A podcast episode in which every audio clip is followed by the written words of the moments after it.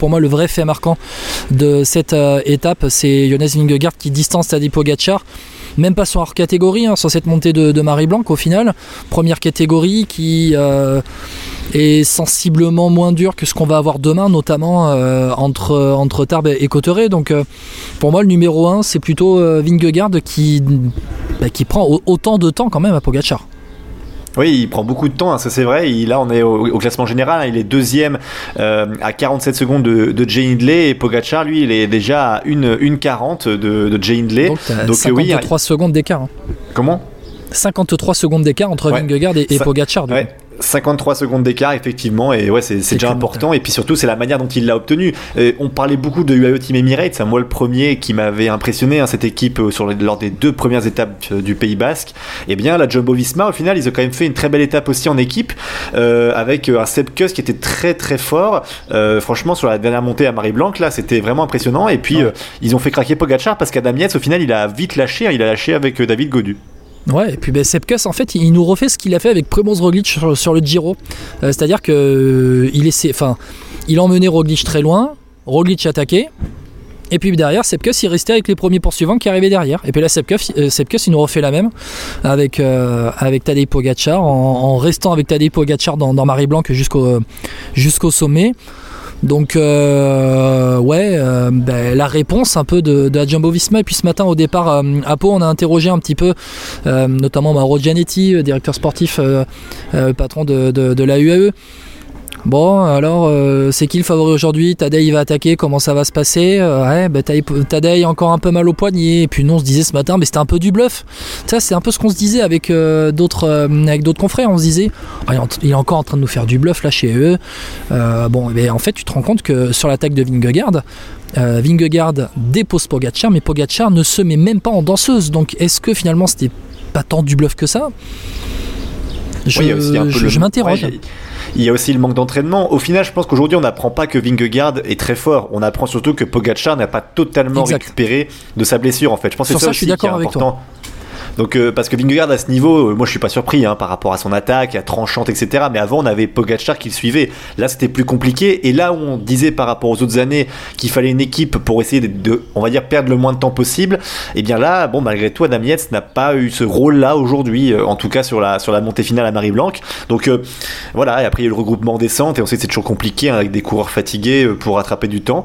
Et Vingegaard, il en a profité. Après, le tour est long. Je pense que c'est plutôt un, on va dire, un premier coup dur pour Pogacar mais c'est pas fini la bataille. Pour moi, c'est vraiment, voilà, 53 secondes, ça paraît beaucoup quand on parle de deux coureurs comme ça, mais finalement, quand on a vu l'an passé le jour sans de Pogachar, on se dit que Vingegaard, certes, il est fort, mais un jour sans, ça arrive sur le Tour de France euh, et très régulièrement pour certains. Ouais, mais je suis d'accord avec toi. Et puis Pogacar, bon, voilà, ce serait mal connaître la bête que de dire que le Tour de France est terminé ce soir. On sait très bien que Pogacar, il va tout tenter jusqu'au bout, jusqu'à renverser Vingegaard. Et puis même, euh, voilà, lui, c'est gagner ou rien en fait. C'est un peu ça. Il a déjà gagné le Tour de France. Hein, Tadej Pogacar a déjà gagné deux fois le Tour de France. Donc. Euh, il va pas. Faudrait pas, euh, ouais, faudrait pas un deuxième coup de bambou demain, quoi. Faudrait vraiment que Pogacar euh, soit prenne du temps, mais n'en perde pas beaucoup, parce que si demain il repère à nouveau 53 secondes, là, on pourrait se dire que ça commence à être compliqué quand même. Là, plus de deux minutes, tu vois. Mais là, il en est qu'à 53 secondes, hein, et, et, sur, des étapes, on va dire, sur des profils un peu plus accidentés, Pogacar peut reprendre du temps sur Vingegaard, je trouve. Tu vois? Il est, ouais, sachant qu'en plus demain, s'il arrive au sommet. Hein. Oui, en plus, c'est vrai. Mais demain, ouais, vu comment il est fort Vingegaard, si on s'arrête à aujourd'hui, euh, on se dit pas que Pogacar peut, peut battre Vingegaard. Non, mais là, franchement, vu ce qu'on, à mon avis, hein, tu vois, dans, dans, le podcast présentation du Tour, quand je t'ai dit que Vingegaard devait tester Pogacar par rapport à son état de forme, tout simplement. Voilà. Voilà pourquoi j'avais dit que Vingegaard devait tester Pogacar. C'était justement pour ça. Que, que, tu as raison. Tu veux que je dise, tu as raison, Guillaume. Vas-y, dis-le. tu as raison, Guillaume. Ah, merci, c'est gentil. Merci beaucoup, VFP. Non, mais c'était histoire de dire que on, sait très bien que Pogacar n'arrive pas à 100% au départ du Tour de France. Bon, il dit qu'il est à 70. Est-ce qu'il est vraiment à 70 Est-ce qu'il est à 69 Est-ce qu'il est à 71 Bon, on va jouer sur les mots, mais il n'est pas à 100%. Là, en attaquant aujourd'hui, en prenant du temps à Pogachar, en prenant, allez, pratiquement 50, 50 secondes à Pogachar, euh, bon, on, sait où il en est. Euh, demain, vu comment ça s'est passé aujourd'hui, Vingegaard, il faut qu'il retente demain. quand tu vois comment est Pogacar maintenant, c'est maintenant qu'il faut l'attaquer. C'est ah maintenant qu'il faut lui prendre du temps. Donc là, c'était que Marie-Blanc. Demain, c'est Aspin, Tourmalet, arrivé même pas à Cotteret, mais sur les hauteurs de Cotteret. Au-delà de Cotteret, il y aura 6 à 7 km qui seront pas simples, avec des pentes euh, en rupture, avec des, vraiment des, moments où il pourra attaquer euh, Jonas Vingegaard. Ça va être une vraie montée où il va pouvoir attaquer. Tu veux dire que la Jumbo pourrait tenter un peu à, le prendre à la gorge et dès le début, on va dire, l'attaquer ou affaiblir son équipe et puis euh, même dans le Tourmalet tenter des choses? Peut-être pas le Tourmalet. Euh, à mon avis, écrémer fortement dans le Tourmalet, oui. Parce qu'en plus, ils vont monter l'Aspin par le, bon versant, entre guillemets, le versant le plus dur.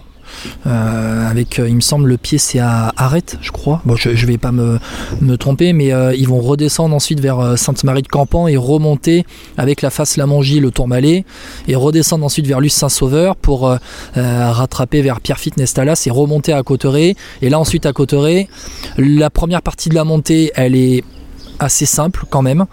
Euh, mais c'est après Cotoré que c'est vraiment plus dur. je pense que là, ils doivent écrémer dans le Tourmalet et puis ensuite tout tenter dans cette montée vers, euh, vers Cambasque. C'est là, c'est là, c'est là qu'il faut reprendre du temps parce qu'en plus, tu as le Puy de Dôme dimanche. Au bout d'une semaine, si tu mets Pogacar à 1,30 Bon, je dis pas que c'est bah, terminé, mais euh, ça, sera dur à se relever moralement et physiquement, je pense. Tu as raison là-dessus. exactement, exactement. Donc c'est pour ça, il faut en profiter. Pogacar est pas à 100%, c'est maintenant, c'est maintenant. Je suis en train de taper du poing sur la table épiquement, mais comme elle est en béton, ça s'entend pas dans le micro. Mais euh, non, non, c'est maintenant qu'il faut l'avoir. C'est maintenant qu'il faut l'avoir.